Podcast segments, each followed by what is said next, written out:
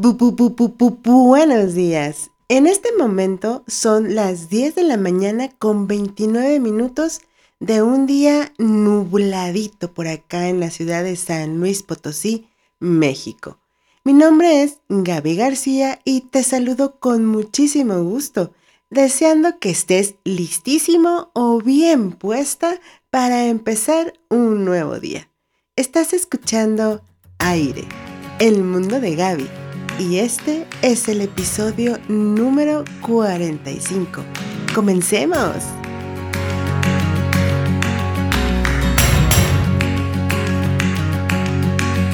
Déjate cuento que apenas estoy saliendo de una gripa griposa que me ha dejado un tanto secas las ideas. Todo empezó con fiebre, frío y poco a poco se fueron congestionando todas las vías respiratorias.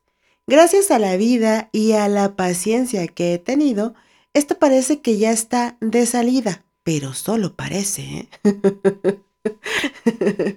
solo quedan por ahí las tan fastidiosas flemas que ni suben ni bajan, pero que dan muchísima lata. ¿Qué hago en estos casos de gripa? Pues la verdad trato de ser bastante paciente, descansar pensar positivo de que pronto saldrá el bicho de mi sistema y mantenerme hidratada. Como los sabios dicen, tiempo al tiempo. Obvio que busco el apapacho, o sea, ¿quién no? Incluso yo misma me consiento, así que por lo regular me preparo un caldo de pollo con verduras y hago changuitos, o sea, cruzo los dedos, para que la caiga súper bien a mi sistema. Uno se pone súper chipil en estos días y luego para variar, los días por acá, como te comenté, han estado nublados, así que ya te imaginarás. Entonces, no queda de otra más que ser fuerte, paciente y consumir todos los líquidos que sean posible. Ahora, además de las flemas, el problemita que tengo es que mi voz no está en óptimas condiciones para la grabación de este episodio. Pero lo intentaremos. Aquí estamos. Otro problema es que las ideas andan perdidas, por lo mismo que mi cuerpo está ocupado en ponerse al 101% de bien, pues se pierden. so, vayamos de a poco. ¿A quién de ustedes le maravilla la luna?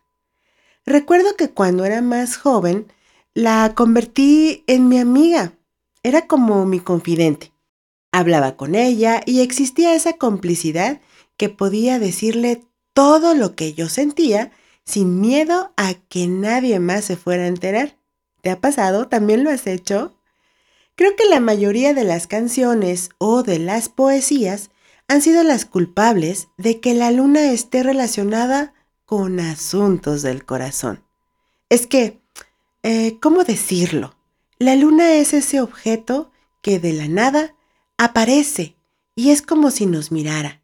Y entonces la miramos y descubrimos que en algún otro lugar del planeta hay alguien que también la está observando en el mismo momento, pero que en realidad no podemos ver a ese alguien. Ahí nace ese momentito tan inseparable entre la luna y cada uno de nosotros. Y ahora resulta pues que estamos en octubre y dicen que de las lunas la de octubre es la más hermosa. ¿Es cierto esto?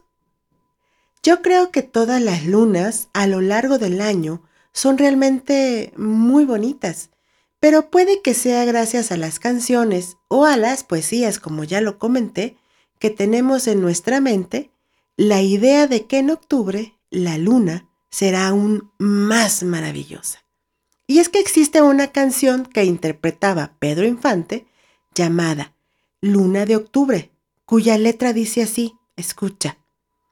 De las lunas, la de octubre es más hermosa, porque en ella se refleja la quietud, de dos almas que han querido ser dichosas al arrullo de su plena juventud. Corazón, que ha sentido el calor de una linda mujer en las noches de octubre, corazón que ha sabido sufrir y ha sabido querer desafiando el dolor. Hoy que empieza la vida, tan solo al pensar que tu amor se descubre, el castigo de ayer que me diste tan cruel parece que murió. Si me voy, no perturbes jamás la risueña ilusión de mis sueños dorados. Si me voy, nunca pienses jamás que es con el único fin de estar lejos de ti.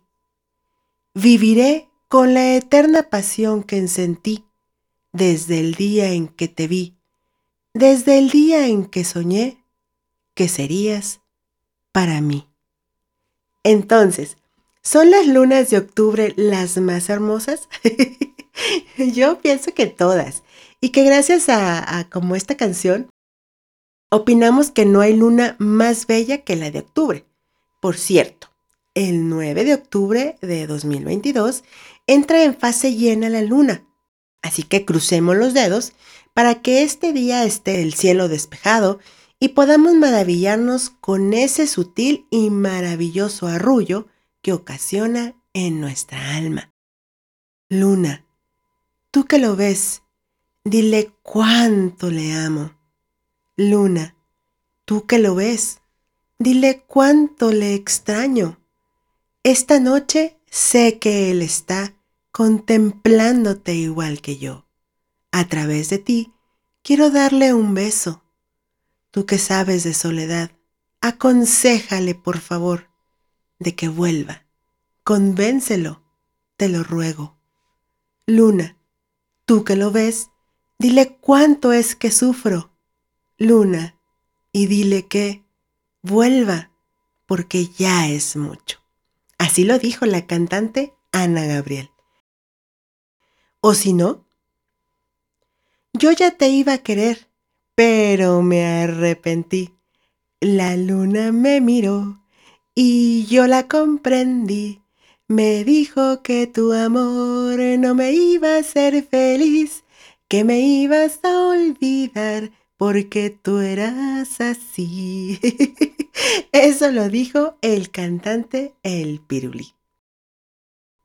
Pues bueno, cualesquiera que sea tu inspiración o ese lindo secreto que tienes con la luna, recuerda que del otro lado de esta también hay alguien platicando con ella.